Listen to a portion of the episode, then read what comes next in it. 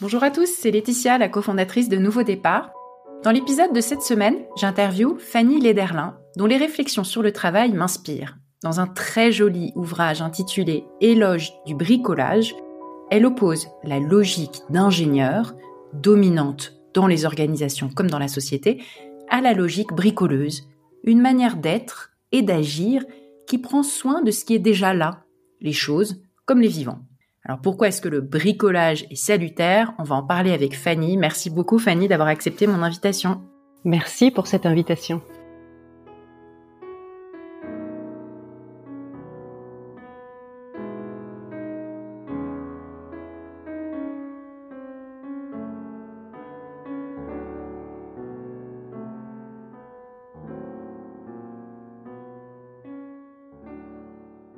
Fanny, ma première question est personnelle. Est-ce que tu pourrais raconter ton parcours? Tu as travaillé euh, plus de 15 ans, il me semble, en entreprise. Ça t'a amené à alors soit tout quitter, soit tout transformer pour euh, faire un doctorat de philosophie politique. Est-ce que tu peux raconter un petit peu, euh, voilà, cette, ce passage, cette transition, ton histoire? Oui, en effet, j'ai travaillé pendant 15 ans en agence de communication, de publicité. Euh, j'ai eu beaucoup de bonheur à le faire. Euh, les premières années étaient absolument magnifiques. Euh, c'est très créatif. c'est un métier qui permet de rencontrer à la fois des designers, des publicitaires, des commerciaux, des clients. Enfin, c'est très varié dans une ambiance en général assez bonne. En tout cas, c'était mon cas dans les premières années. Et puis, alors en vieillissant, il y a deux choses qui se sont passées. La première, c'est que euh, la dimension, je dirais, technique, justement ingénieuse, euh, est devenue de plus en plus euh, présente. il était de plus en plus difficile de bricoler, justement, et d'improviser.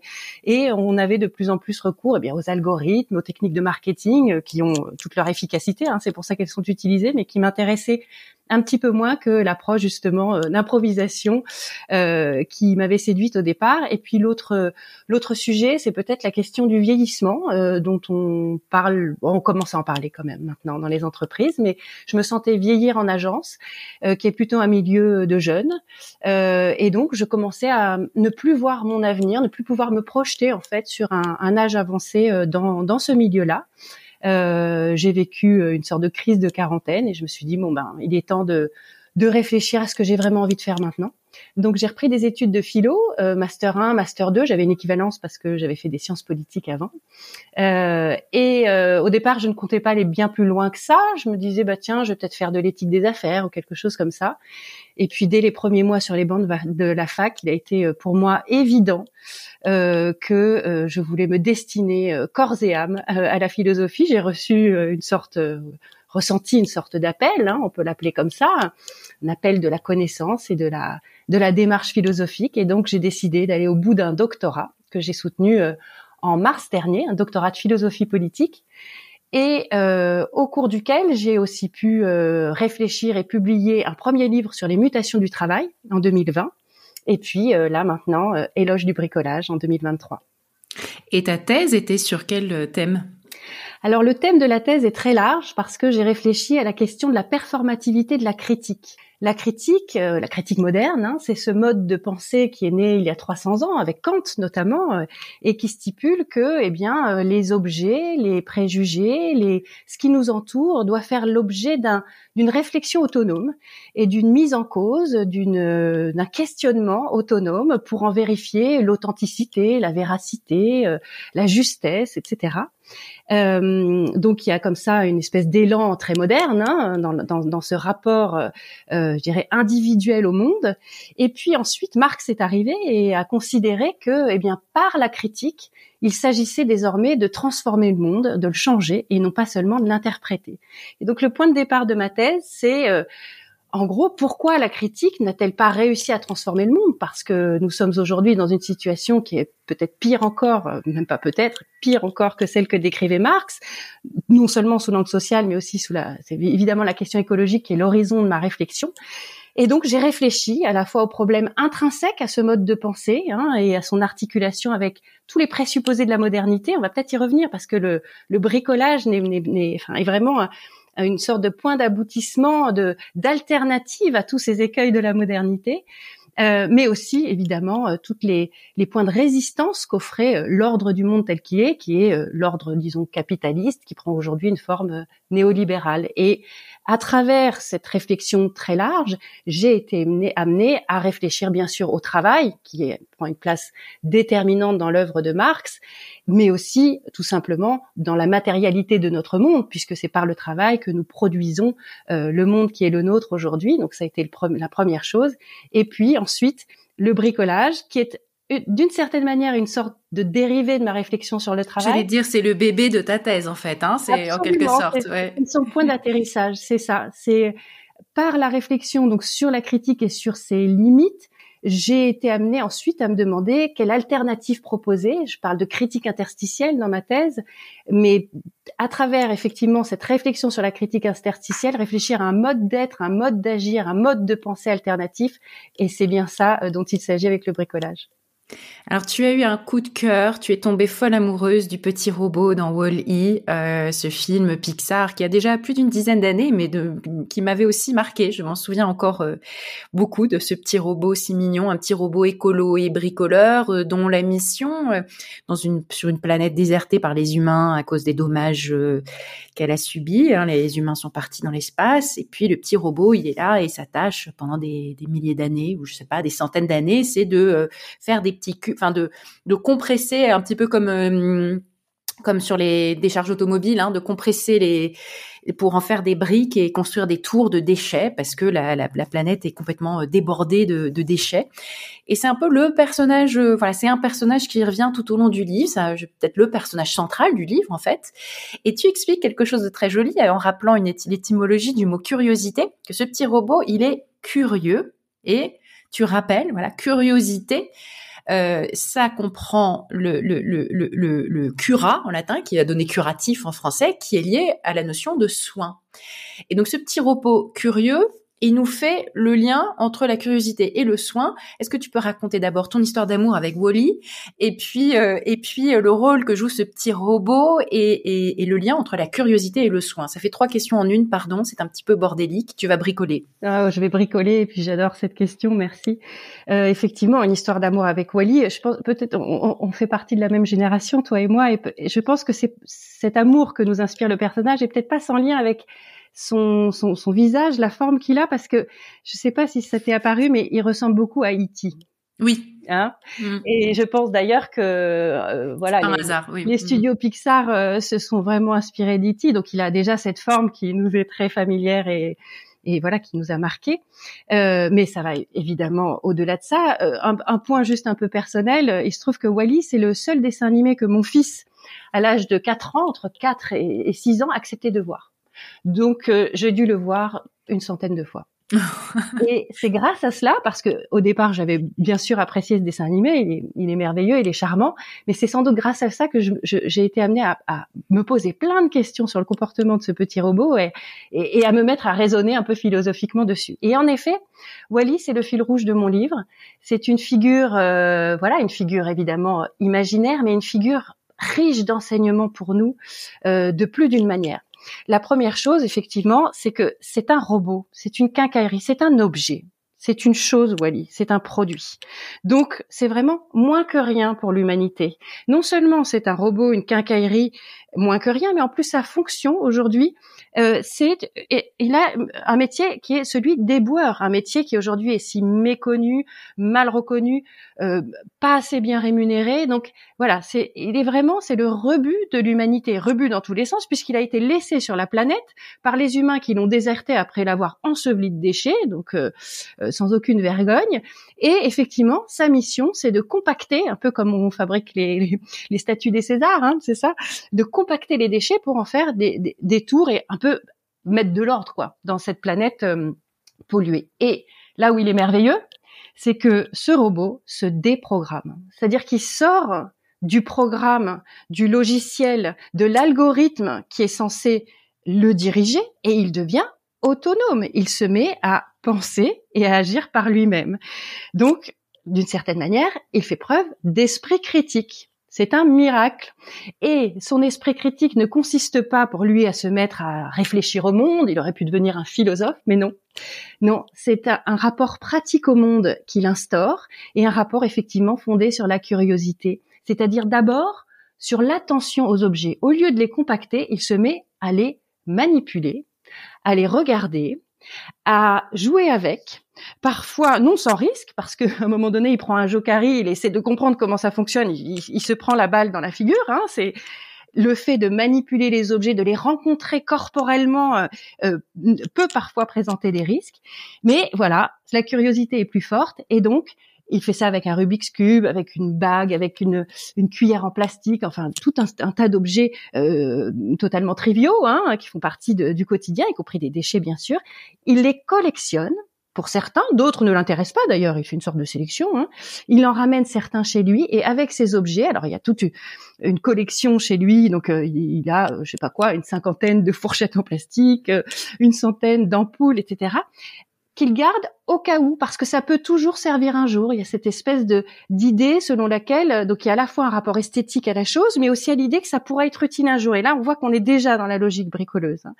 Et ce qui m'intéresse aussi chez lui, c'est que ce rapport attentionné, comme ça, préoccupé, curieux aux objets, le prépare d'une certaine manière à comprendre l'immense beauté, l'immense mystère, l'immense fragilité de la plante qu'il va rencontrer sur la planète et qui va être le début de son aventure et d'une aventure qui va l'amener à sauver l'humanité en fait parce qu'il va recréer les conditions de la vie sur la Terre. Ça va être à nouveau possible de vivre sur la Terre.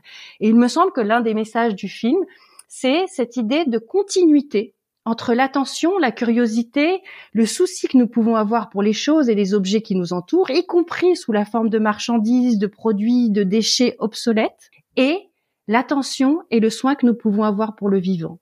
Je pense que la pensée écologique a peut-être trop longtemps et peut-être trop longtemps resté dans une forme de dualité qui consistait à opposer une sorte de nature euh, originaire non sans un certain fond théologique d'ailleurs, hein, plus ou moins conscient, à euh, le, au monde euh, d'artifice euh, créé par l'homme et qui serait forcément nocif. Je pense qu'aujourd'hui, euh, il n'est plus possible de distinguer monde et nature. Nous vivons dans un monde nature où le vivant et l'artifice sont complètement euh, corrélés, imbriqués, euh, interconnectés, et que c'est donc de ce monde nature qu'il faut prendre la charge, qu'il faut se préoccuper, qu'il faut aimer d'une certaine manière, commencer déjà par là et prendre soin. Prends-toi ça dans la figure Marie Kondo. Euh, je, voulais t'entendre commenter cette citation sur laquelle tu as écrit plusieurs pages, euh, cette citation d'Émile Cioran. Être moderne, c'est bricoler dans l'incurable. Alors, qu'est-ce que ça veut dire et pourquoi est-ce que ça t'inspire? Oui, c'est un syllogisme qui me frappe énormément. Euh, comme toujours avec Sioran, c'est toujours compliqué de savoir ce que lui voulait dire précisément, mais en tout cas, ce que moi j'en retire, euh, c'est quelque chose qui est lié à l'imbrication de ces termes. Être moderne, c'est bricoler dans l'incurable. On peut être surpris de voir articuler le terme de bricolage à la modernité. Parce que quand on pense à la modernité, donc à l'époque moderne, ce qui vient à l'esprit, c'est plutôt l'idée de maîtrise, maîtrise de la nature, être maître et possesseur de la nature, hein, selon la phrase de Descartes. C'est l'idée aussi d'un rapport démiurgique au monde. Depuis l'avènement de l'époque moderne, effectivement, nous nous concevons comme les créateurs du monde euh, et euh, nous, considérons que nous pouvons le changer, nous pouvons le modifier. Nous sommes des producteurs dans un, un rapport prométhéen. Donc, effectivement, euh, parler de bricolage et de l'associer à la modernité, ça paraît étrange. Mais je pense que Sioran adresse une modernité qui est peut-être plus moderne encore que l'époque moderne, qui est en fait notre actualité. C'est-à-dire que nous sommes encore dans la modernité. D'ailleurs, nous croyons encore que nous pouvons avoir la maîtrise par la technologie, euh, euh, par la production, par la programmation du monde qui nous entoure. Mais ce monde est devenu tellement complexe, ce monde fait face à un défi tellement énorme, le défi écologique, la catastrophe qui a déjà commencé, qu'il n'est plus possible, selon moi, et je pense donc selon euh, Sioran, et puis selon d'autres penseurs évidemment, de considérer que nous pouvons en avoir la maîtrise et surtout que nous pouvons répondre à ces défis d'une manière programmatique, téléologique, finaliste, purement utilitariste, purement calculante. C'est à cette logique-là que j'appelle la logique d'ingénieur en m'appuyant sur un texte de Claude Lévi-Strauss, on y reviendra sans doute tout à l'heure, que j'oppose une logique du bricolage, donc ce bricolage qui, qui, qui, est présent dans ce syllogisme de Sioran et qui consiste justement à eh bien euh, faire preuve de plus d'humilité en fait et à faire avec les moyens du bord. Mais le troisième terme du syllogisme, c'est dans l'incurable.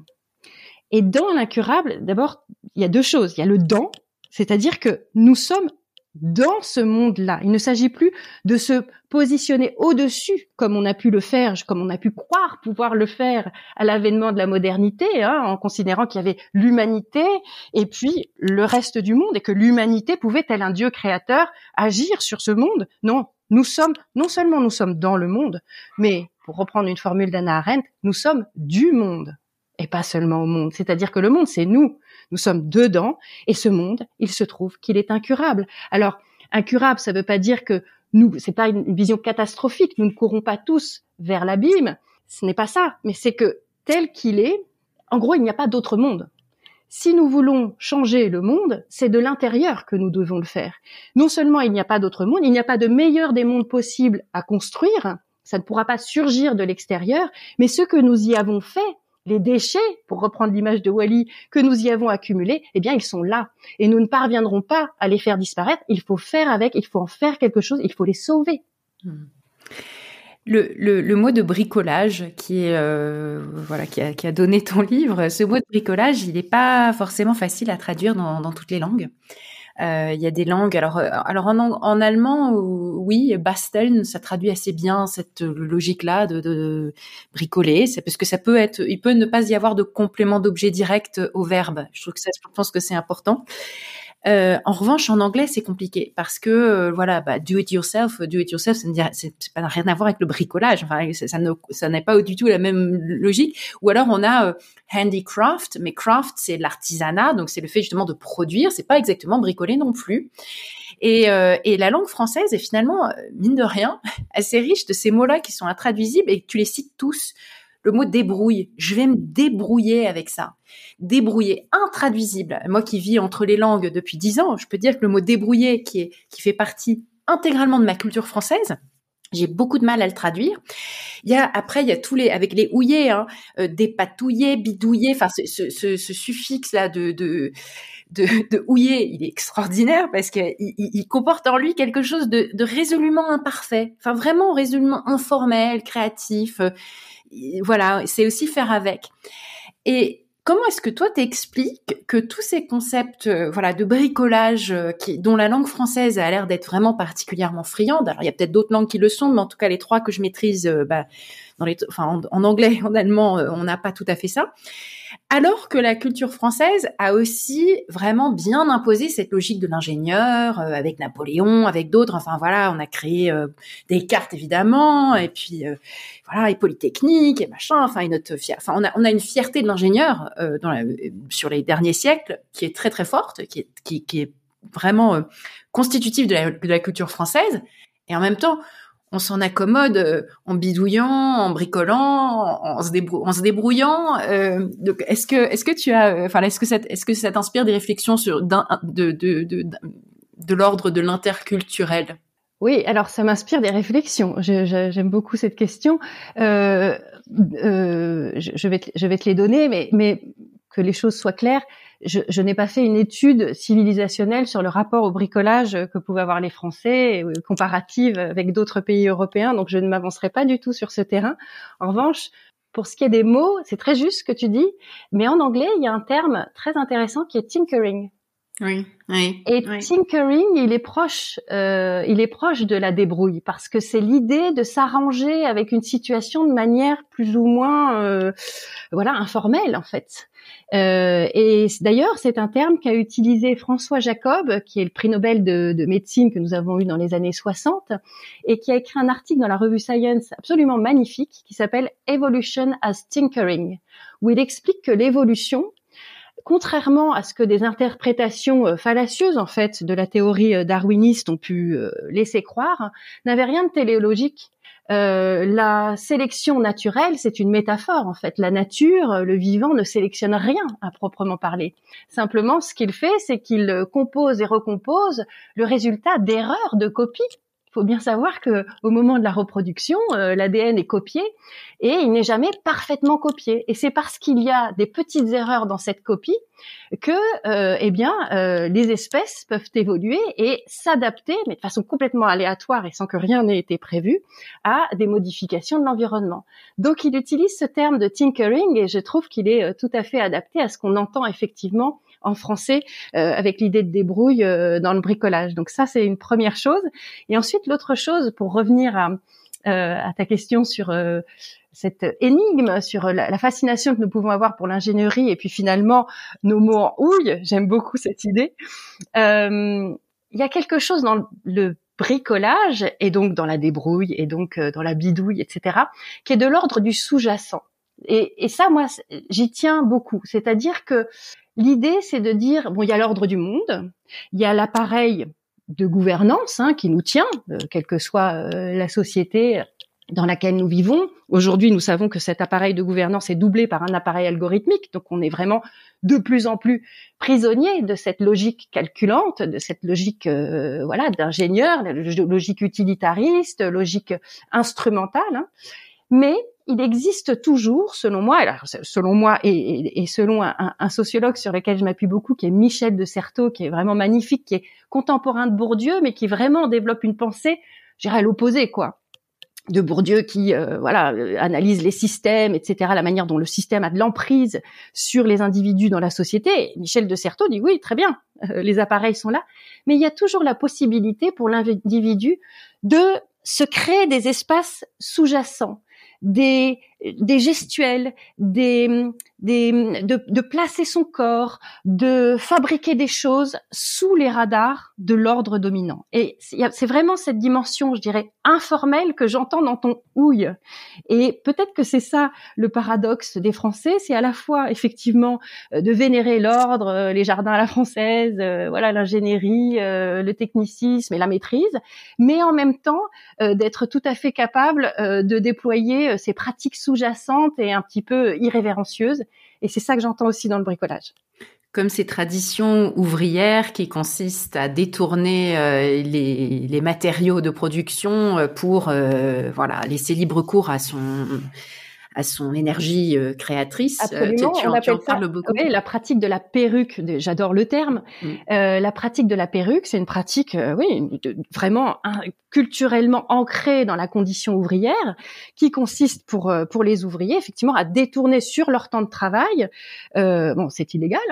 Hein, L'appareil productif, une partie des matériaux aussi, pour fabriquer des tas d'objets absolument merveilleux. Il y a un, un, un ouvrage, le, le nom m'échappe à l'instant euh, qui est sorti vraiment sur cette euh, pratique avec des tas d'illustrations magnifiques où euh, voilà on voit des, des, mm, des cendriers fabriqués à partir de métal, euh, mais ça peut être aussi des, des, des objets qu'ils fabriquent d'ailleurs pour s'aider dans leur propre travail. Hein. Ça peut être de l'innovation informelle pour le coup, mais ça va voilà jusqu'à la petite statuette, le porte-clés, enfin bon tout un tas de choses plus ou moins kitsch d'ailleurs euh, mais effectivement qui exprime une forme de créativité et euh, voilà de critique subversive, sous-jacente, sous les radars, qui n'est pas directement politique, parce que à côté de ça, évidemment, existe le droit de grève, euh, voilà, toute l'action collective, des choses auxquelles les ouvriers, quand ils en ont besoin, ont recours, mais qui exprime plus l'idée d'une réappropriation de son travail, réappropriation de ses moyens de production. C'est jamais fait de manière complètement individuelle, parce qu'il faut être plusieurs pour euh, bah, vérifier euh, déjà que le contremaître est pas là, euh, voilà, utiliser les matériaux. Souvent, il y a besoin de l'aide des autres, etc. Mais dans une dimension peut-être plus créatrice et subjective. Et ça me paraît être une illustration de, de ce qu'on vient de dire sur la possibilité qui existe toujours de se de se forger des chemins, voilà, subversifs sous-jacents. Revenons à la, terrible logique d'ingénieur, euh, parce que je sais que tu voulais en, expliquer un peu la, jeunesse et puis parler de, de, Lévi-Strauss, etc. Tu expliques qu'elle continue d'étendre son emprise, euh, non seulement on sait les dégâts qu'elle a, on sait les dégâts qu'elle a produits, mais elle continue d'étendre son emprise parce qu'elle est probablement aussi euh, rendue plus puissante par euh, les effets de réseau, euh, les, par le numérique, parce que tu appelles l'appareil algorithmique qui, qui, étend la logique de l'ingénieur à toutes les dimensions de nos vies en, en modélisant en permanence nos comportements pour voilà, faire de l'ingénierie. Euh, alors, euh, est-ce que voilà, est-ce que tu peux expliquer pour d'abord qu'est-ce que voilà, d'où ça vient cette logique et puis pourquoi elle continue de s'étendre et de quelle manière À chaque fois, j'ai trois questions, c'est pas possible. et de quelle manière euh, les algorithmes la rendent plus puissante? Oui, alors la logique d'ingénieur, le terme effectivement vient d'un texte de Claude Lévi-Strauss. J'insiste euh, euh, pour rappeler euh, cette origine parce qu'il ne s'agit pas pour moi de dénoncer le métier d'ingénieur, pas plus que de, de, dénoncer ou de, critiquer l'ingénierie en tant que telle. Bien sûr, on a besoin d'ingénierie pour fabriquer des ponts, pour guérir des malades. En, dans la science, l'ingénierie est déterminante. Il n'y a aucun problème avec ça. Euh, mais j'aurais pu euh, l'adresser sous la forme de logique utilitariste ou instrumentale, logique finaliste, logique calculante, ou encore dire que c'est la logique selon laquelle la fin, la finalité théorique que l'on se fixe, justifie les moyens que l'on se donne pour l'atteindre. Cette logique, elle nous est extrêmement familière. C'est effectivement la logique qui triomphe depuis l'avènement de la modernité. Elle a été d'une efficacité redoutable euh, pour euh, la société occidentale et puis plus largement pour le monde, parce que depuis la mondialisation, on peut dire que c'est quand même cette logique-là qui est dominante, euh, hégémonique même. Euh, elle a été extrêmement efficace parce qu'elle a permis ben, de classer le vivant. Elle a permis euh, les progrès techniques euh, extraordinaires qu'on connaît depuis 300 ans. Elle a permis l'avènement, voilà, de l'époque industrielle, puis de la société de consommation. Enfin, elle a permis le monde tel, tel que nous l'avons connu, tel qu'il existe aujourd'hui, et dont on peut remarquer qu'il a eu des effets bénéfiques, puisque euh, voilà l'humanité dans son ensemble euh, vit euh, dans, enfin peut vivre sans se soucier pour une majorité de la rareté des ressources dans son quotidien. D'accord? Bien entendu, nous savons, et nous savons presque depuis le début, puisque la critique de la modernité est apparue presque en même temps que la modernité, que ce modèle-là n'est pas sans dommages et dommages sociaux, inégalités que nous connaissons très bien, et aujourd'hui apparaît l'écueil fondamental de cette logique, dont recèle évidemment le productivisme et l'extractivisme, qui est la catastrophe écologique à laquelle nous faisons face. Et euh, le, le voilà, je, reviens à Claude Lévi-Strauss parce que ce que fait Claude Lévi-Strauss dans un texte donc paru en 1962 qui s'appelle La science du concret, qui est le premier texte d'un recueil euh, intitulé La pensée sauvage, très joli titre. Euh, ce qu'il fait dans ce texte, c'est qu'il oppose, enfin, c'est qu'il il essaie de montrer que les sociétés qu'on appelait à l'époque primitives ont accès autant que les sociétés occidentales à une forme de science ça paraît évident aujourd'hui, mais il faut savoir qu'à l'époque, c'était un combat d'anthropologues et qu'il défendait cette thèse. Mais ce qu'il disait, c'est que là où les modernes, là où l'Occident, en fait, faisait science par un rapport stratégique au monde, donc en théorisant par l'abstraction et la catégorisation du vivant et du monde, eh bien, les sociétés dites primitives développaient une rationalité pratique partaient de l'expérience, observaient euh, le monde qui les entourait et ensuite articulaient cette observation pratique avec la mythologie, avec la magie. Bien entendu, cette forme de science est moins efficace que la science occidentale et moins durable. Elle est provisoire, mais elle permet, et c'est là-dessus qu'il insistait, une mise en ordre provisoire du monde qui était toujours plus valable que le chaos du monde. Eh bien, cette idée de mise en ordre provisoire, et, ah oui, et il dit dans, dans l'article que là où les Occidentaux raisonnent comme des ingénieurs en se situant d'une certaine manière toujours au-delà des choses, eh bien, donc au-dessus, hein, et pas dedans, les sociétés donc dites primitives fonctionnaient comme des bricoleurs, hein, en demeurant dedans et en deçà.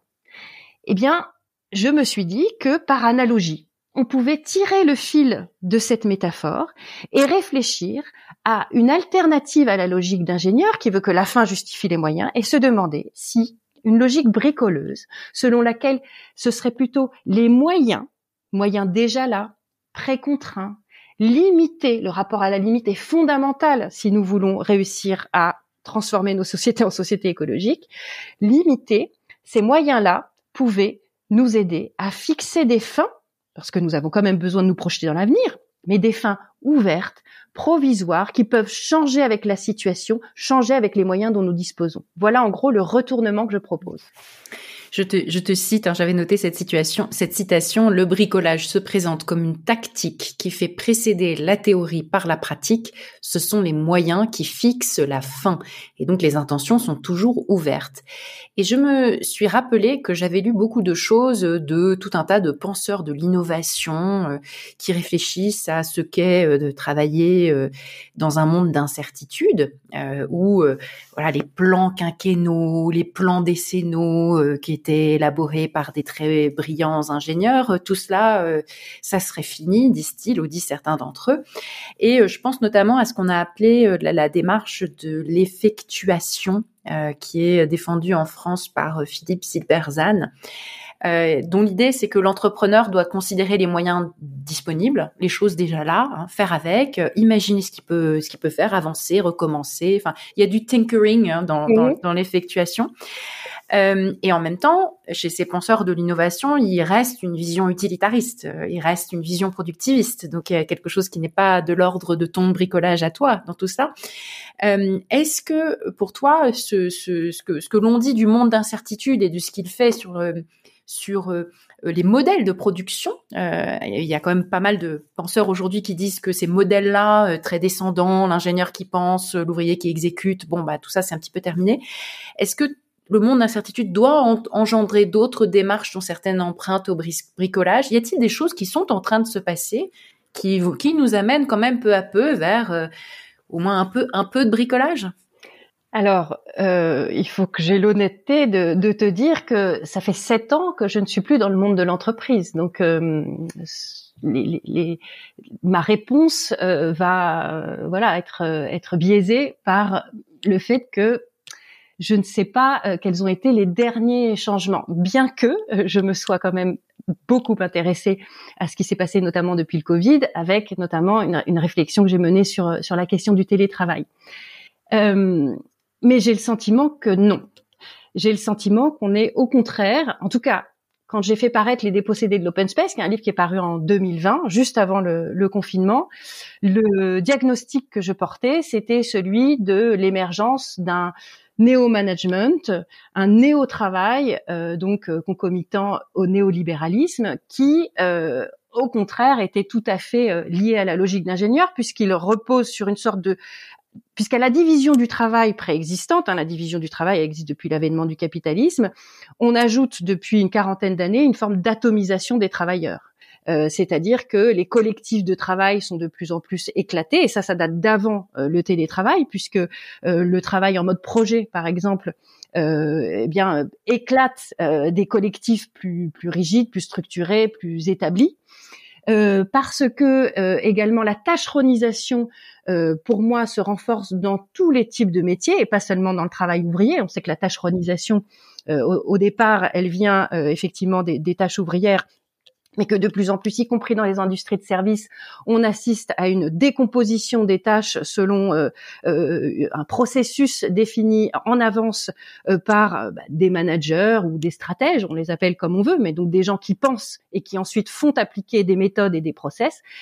Donc, il me semble que cette logique. Et la sous-traitance aussi, hein, le développement de la sous-traitance, la complexification de chaînes de production. Où, quand tu es sous-traitant, tu n'es pas, euh, tu ne travailles pas en direct avec ton avec celui ou celle qui devrait être ton patron ou ta patronne. C'est très euh, juste, c'est très juste. Et la sous-traitance qui touche en particulier les euh, métiers qui sont les métiers qui autrefois étaient intégrés par les entreprises, qui sont les, les tâches non directement productives, hein, comme euh, le nettoyage des bureaux, les cantines, mm. absolument, la gestion des flottes de véhicules, la gestion informatique, etc. Et donc toutes ces tâches et qui dont une partie relève du travail du soin sont effectivement externalisés à des entreprises sous-traitantes qui font l'objet de processus extrêmement techniques justement qui sont validés en amont au moment de la signature du contrat et qui doivent être appliquées directement. Et pour certaines, elles s'appuient aussi sur des euh, applications algorithmiques qui viennent dicter aux travailleurs, euh, en gros, dans la journée, euh, la tâche qu'ils doivent accomplir euh, quasiment heure par heure. Hein. Donc, euh, bon, je, je, je, suis bien consciente que je suis en train de faire un, un tableau un peu sombre, mais il me semble qu'on est toujours là-dedans, qu'on est toujours dans cette idéologie euh, voilà, qu'on peut appeler euh, du néo-management. Je fais référence à Boltanski. Euh, Mais surtout, il s'est étendu, comme tu le dis, il s'est étendu dans les métiers du soin. Du soin et du service. Qui représente beaucoup plus de travailleurs aujourd'hui qu'il y a 40 ou 50 ans. Ah. Et, donc, le, ce qui, le domaine qui aurait pu échapper à cette logique-là, puisqu'on est dans le soin, euh, a été, euh, je sais pas comment dire, conquis par la logique de, par la logique, par la logique de l'ingénieur. Et, et, non sans conséquence. Euh, à la fois sur la qualité du travail, parce que s'il y a bien un travail euh, qui euh, nécessite des moments, des temps informels, des temps vivants, des temps pris sur le temps directement productif, c'est bien le travail du soin, et sur la, qualité existentielle du travailleur, parce que euh, le travail du soin, qui est un travail difficile, quel qu'il soit, qu'il s'agisse de parler des aides-soignantes, euh, des agents d'entretien, euh, que sais-je, des travailleurs en EHPAD, avait ou a un sens par la dimension humaine qu'il recèle. S'il s'agit simplement d'être l'exécutant euh, d'une horloge euh, algorithmisée euh, pour effectuer sa tâche, alors on est en totale perte de sens. Donc effectivement, la logique d'ingénieur, pour moi, est a vraiment un effet délétère sur le travail en général et en particulier sur, sur le travail du soin. Et je ne pense pas euh, que le bricolage, j'espère, en écrivant ce livre et puis en discutant avec toi, euh, j'espère euh, petit à petit contribuer. il y a aussi quelque chose peut-être un peu dans l'air du temps. Hein. Je me rends compte que je suis pas du tout toute seule. Il y a des, des, des, sociologues qui réfléchissent à la question, le sujet de la maintenance qui revient beaucoup, la réparabilité, enfin bon, tout un tas de sujets connexes, mais qui restent encore aujourd'hui euh, ben, minoritaires, je pense.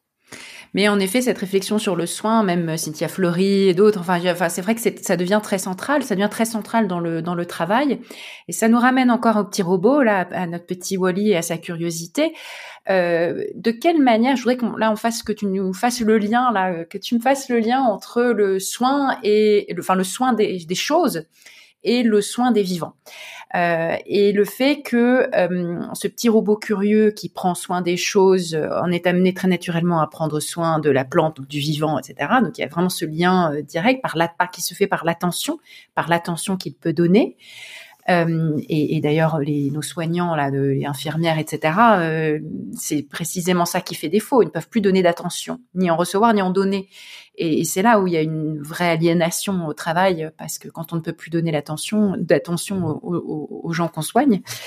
Euh, alors, pourquoi est-ce que notre rapport aux choses, euh, notre rapport aux choses. Alors tu, tu, tu, tu parles de choses euh, qu'on connaît très bien. Hein. On jette tout, on oublie tout, euh, on n'investit plus les choses des souvenirs. on vit en plus dans le cloud, donc on, a, on en a dématérialisé une partie. On n'en a jamais eu autant, mais on en a dématérialisé une partie, transformant d'ailleurs au passage la propriété des choses en, en usage, en abonnement pour certaines. Hein, au lieu d'avoir des DVD, on a un abonnement Netflix. Et voilà, le fétichisme des choses qu'on pouvait connaître, on l'a complètement pulvérisé.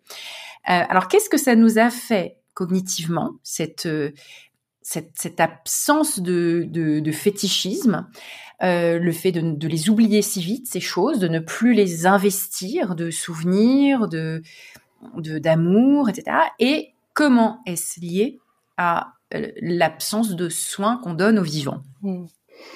Alors, euh, je, je, ne pense pas que le fétichisme de la marchandise, hein, pour reprendre l'expression de Marx euh, originelle, euh, ait disparu. Euh, quand on voit, par exemple, euh, la folie que peut susciter l'ouverture d'un magasin de sacs ou de, de, sneakers, ou enfin voilà, y la marchandise est toujours, voilà, un véhicule d'une forme de de, de, de religiosité tout à fait fascinant. Simplement, euh, le cycle se raccourcit, c'est-à-dire que euh, les choses ne retiennent plus notre attention longtemps. C'est la durée qui a disparu. Donc on vit une accélération euh, de la pulsion du désir de l'objet, du désir de la marchandise, de son obsolescence et de sa transformation en déchet. Et ça, c'est absolument délétère parce qu'effectivement, ça, c'est le modèle euh, de surconsommation dans lequel nous vivons euh, aujourd'hui. J'ajouterais aussi que les choses, ça peut paraître paradoxal parce qu'on est entouré, submergé d'objets, mais les choses disparaissent. La chose n'est pas un objet, c'est un peu différent. Et c'est peut-être ça que tu voulais adresser avec l'idée de, de, de fétichisme, c'est que la chose, c'est l'objet qui a une aura, qui a effectivement une, une sorte de transcendance, une mémoire, tu as raison, euh, une mémoire, une histoire. Une personnalité. Euh, une personnalité, exactement. Ça, on peut le ressentir. Je pense que tout le monde, enfin beaucoup de gens en ont fait l'expérience, peut-être là-tu fais. Quand on perd un être cher, garder un objet, l'avoir avec nous, c'est très puissant. C'est-à-dire, c'est pas juste de l'ordre du symbole. Hein. C'est quasiment cet être qui est avec nous. Euh, voilà, un porte-monnaie, un porte-clés, euh, que sais-je une plante qu'on a chez soi, c'est cette personne. Donc, on est capable d'investir, et là, on rentre, presque dans, dans, une dimension qui est de l'ordre de l'animisme. Hein, euh, euh le fantôme, l'esprit de cette personne, eh bien, survit à travers cet objet. C'est une expérience anthropologique que nous faisons encore, j'espère, pour certains, mais qui effectivement euh, disparaît de plus en plus. Pourquoi? Parce que les choses qui nous entourent sont soit des ersatz, c'est-à-dire des choses peu coûteuses, euh, rapides à fabriquer, dans des matériaux euh, médiocres, notamment la matière plastique qui s'est répandue sur le monde depuis les années 50, et destinée à être remplacée des objets jetables. Donc ces ersatz, ben, ils retiennent notre attention très peu de temps parce que euh, voilà, ils sont faits pour ensuite être remplacés par d'autres objets. Donc ce sont des objets, mais ce ne sont pas des vraies choses dans le sens où ils n'ont pas accès à la durée. Nous n'avons pas le temps d'y projeter justement cette histoire, ces sentiments, cette, cette aura. Et par ailleurs, les choses disparaissent parce que une autre... D'ailleurs, il ne faut pas accuser le plastique euh, d'être responsable parce que quand on va dans le musée de la j'étais récemment dans le musée de la plasturgie à Oyonnax et je me suis rendu compte que le plastique c'est justement ça peut être des choses, on peut l'investir, on peut il y a du plastique durable, il y a des bouteilles en plastique très épais en Allemagne qui sont réutilisées parce qu'on on a cette euh, culture de réutiliser. Donc le plastique en tant que tel n'est pas euh, une matière euh, forcément jetable. Tu as raison. C'est une grande partie des usages du plastique euh, très fin comme ça qui pollue nos océans, mais en, tant que tel, le plastique a une histoire passionnante. Enfin, il y a beaucoup de choses qui ont de la personnalité. Tu as raison, et des designers travaillent aujourd'hui justement sur des plastiques recyclables, fabriqués à partir d'algues, etc., et qui sont tout à fait passionnants. Et puis en plus, je me suis contredit moi-même, mais bon, c'est le propre de la pensée aussi que de nous amener à, nous contredire soi-même. Euh, mais euh, il ne s'agit pas de dénigrer une matière en particulier. De toute façon, là aussi, la matière, elle est là, le plastique, il est là, et ces objets, et, ces ersatz, il va bien falloir faire quelque chose avec eux.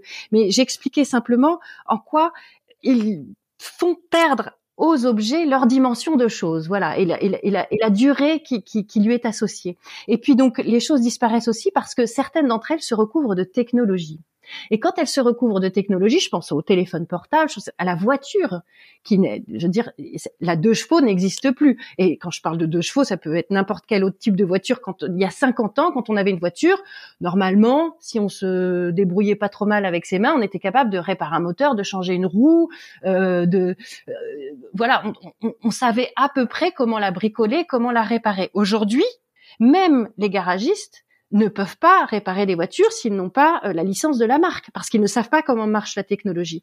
Donc les choses ont perdu leur convivialité, pour prendre un terme euh, proposé par Ivan Illich. C'est-à-dire qu'on ne peut plus vivre avec, on ne peut plus les manipuler, on ne peut plus entrer avec notre corps en contact avec elles. C'est or c'est de ça dont il s'agit.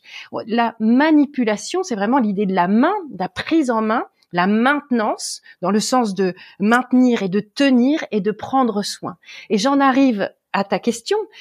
Puisque tout cela est en train de disparaître, il me semble qu'il faut lutter justement en faisant comme Wally, c'est-à-dire en refusant ce rapport cyclique d'accélération, d'obsolescence et d'indifférence à l'écart des objets qui nous entourent, pour au contraire s'y intéresser à nouveau s'en préoccuper, s'en soucier, les manipuler, et il me semble qu'il existe une continuité, donc c'est un pari que je fais, entre cette façon que nous pouvons avoir de nous intéresser aux objets, en pratiquant par exemple la collection, euh, en décidant euh, effectivement de bricoler, de, de raccommoder nos vêtements, que sais-je, et le regard que nous pouvons porter sur les êtres vivants, la considération que nous pouvons être, avoir pour les êtres vivants. Il me semble qu'il y a une dimension éthique qui vient traverser le, et dans une forme de continuité et de linéarité, encore une fois, entre le rapport que nous pouvons avoir avec les choses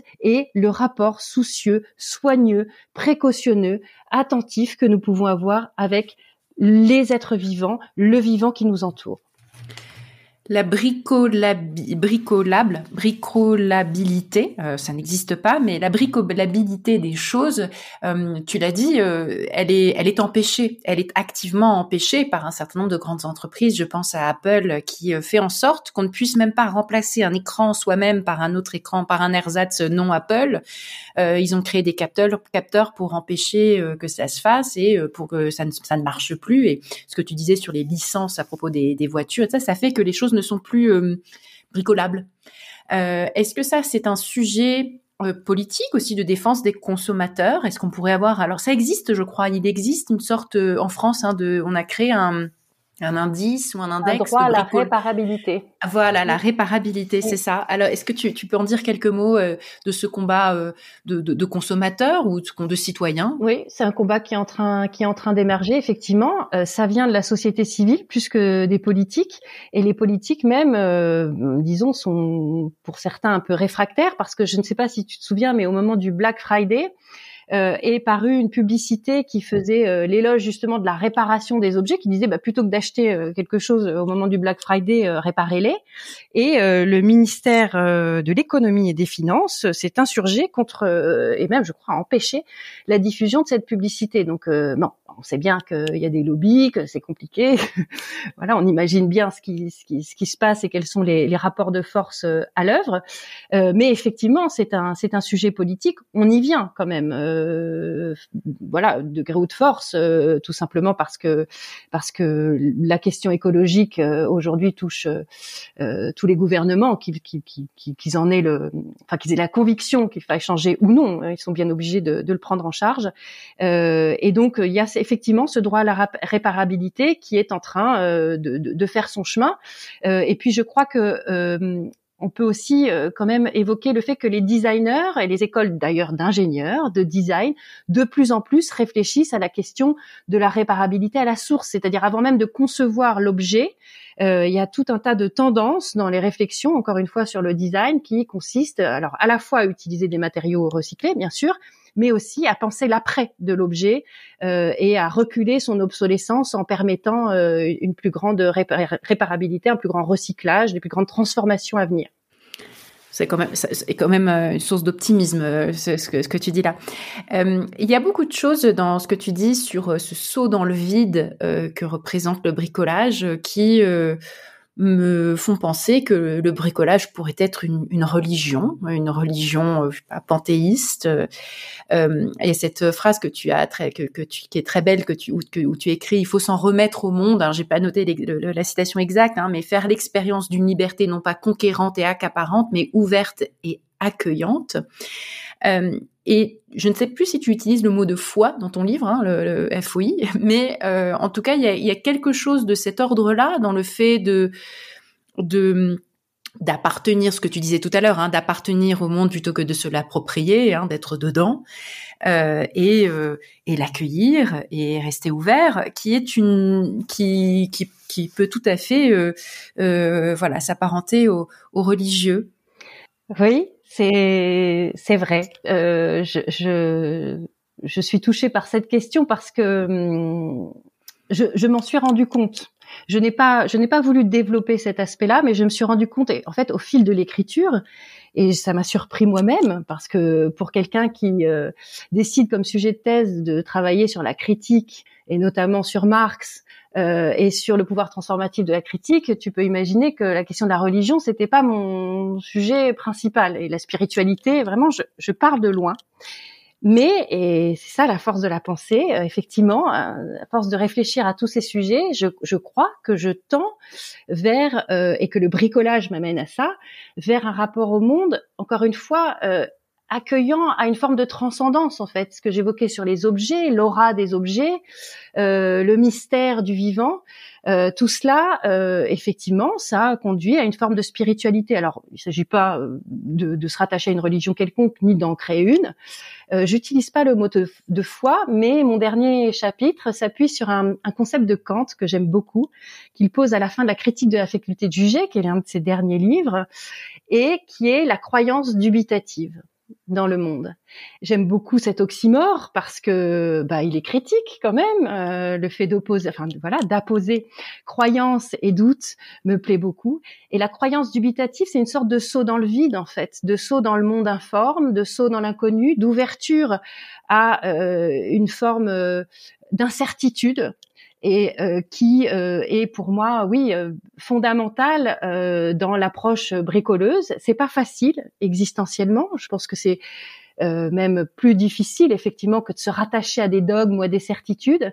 Mais il me semble que c'est le chemin par lequel nous pourrions réussir, non pas à changer le monde, parce que tu as dû comprendre que je, je, je n'y crois plus trop, mais faut faire avec, faire avec, faire avec le monde, voilà, et le, oui, le, en être et en être le mieux possible. C'est-à-dire, il s'agit pas non plus de garder les choses telles qu'elles sont. Je suis pas du tout euh, euh, persuadée que, enfin, je, je, je, ne promeux pas, je ne promeux pas le "there is no euh, alternative" de, de, Margaret Thatcher. Hein. Je, je, je, ne suis pas conservatrice, je ne pense pas, et je crois que le bricolage peut être transformateur, mais euh, d'une façon, euh, oui, en appartenant au monde, en l'aimant d'abord avant de vouloir le changer. Ouais. Je pense que c'est une très belle conclusion. J'avais prévu une dernière toute petite question qui était le bricolage et la sorcellerie. Euh, euh, voilà, le, le, le, bricolage dans la culture populaire, c'est très très masculin et je, je, je, me devais te poser une question avec ce prisme du genre, hein, mais mais quand on le quand on le l'appréhende philosophiquement comme quand tu comme tu le fais, euh, on, on arrive dans toutes sortes de de, de, de postures, de positions et d'idées qui sont culturellement et historiquement associées au féminin. Mmh. Euh, déjà, le, à commencer par le, soin, le soin aux choses, aux vivants, etc.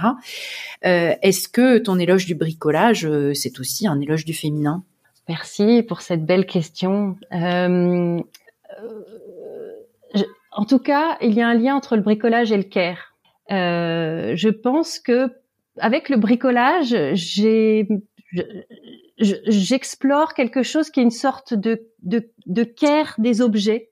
Euh, et effectivement, euh, avec aussi l'idée de maintenance et tout ça, c'est, je me suis fait la même réflexion que toi, c'est-à-dire que c'est, c'est beaucoup des hommes euh, qui pratiquent le bricolage, qui pratiquent la maintenance. Euh, ce sont les hommes qui euh, prennent soin en fait des objets qui nous entourent pour beaucoup, hein, les routes, les ponts, toutes nos infrastructures, toutes nos infrastructures, absolument. mais alors, tu vois, je l'ai pas creusé dans le livre, mais c'est peut-être quelque chose qu'il faut que j'explore maintenant. Euh, peut-être que ces hommes-là, eh bien justement, euh, euh, s'ouvrent à une forme de rapport féminin au monde, en effet, et ça serait très intéressant euh, de comprendre comment et de voir si ça les change et, et s'il peut y avoir un lien entre cela et euh, bien tous les sujets que que le féminisme adresse aujourd'hui aujourd'hui et si ça peut être une voie pour faire avancer aussi cette, ce rééquilibrage euh, entre entre le féminin et le masculin, euh, y compris au niveau de la production, au niveau du travail et au niveau politique. Absolument. Merci infiniment Fanny pour ces réflexions passionnantes. J'aurais envie de, de, poursuivre encore pendant des heures, mais j'espère que nous aurons d'autres occasions. Euh, je, je, te solliciterai certainement pour d'autres conversations. Merci beaucoup. Merci. À bientôt.